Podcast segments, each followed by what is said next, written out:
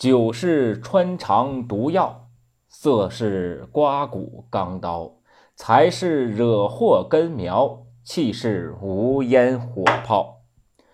各位朋友，大家好，今天要为大家讲的故事的名字叫做《百步穿杨》。春秋时期，楚国有一个人叫养由基，人们呢都叫他养叔。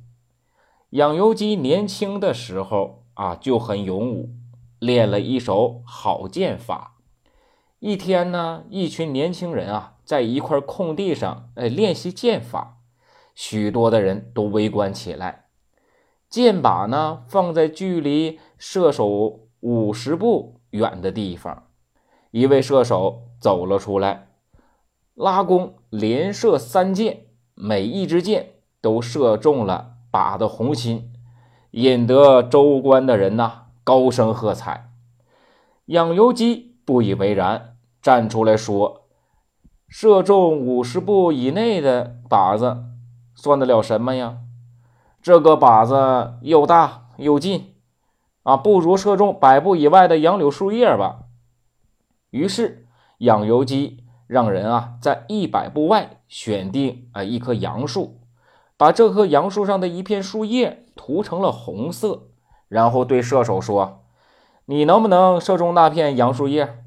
射中了啊，才算是真正的射箭高手。”那位射手听到这番话，立即举弓瞄准那片杨树叶，射了一箭。可是啊，这一箭连那片树叶的边缘都没有碰到。这位射手不甘示弱，又连续射了两箭。也都落空了，人群中爆发出阵阵唏嘘声。那位射手啊，非常的惭愧，其他的射手也不敢再站出来了。养由基向四周的人群望了望，气定神闲的走了出来。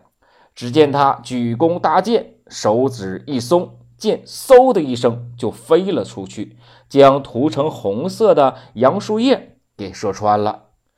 这时啊，那位射手不服气的小声嘀咕：“哼，这没准啊是碰巧射中的。”养由基听了这番话，又叫人呢选了十片叶子啊，都做上了记号，然后连射十箭，每一箭都射中了目标。围观的人呢连连叫好啊，都佩服他的箭法。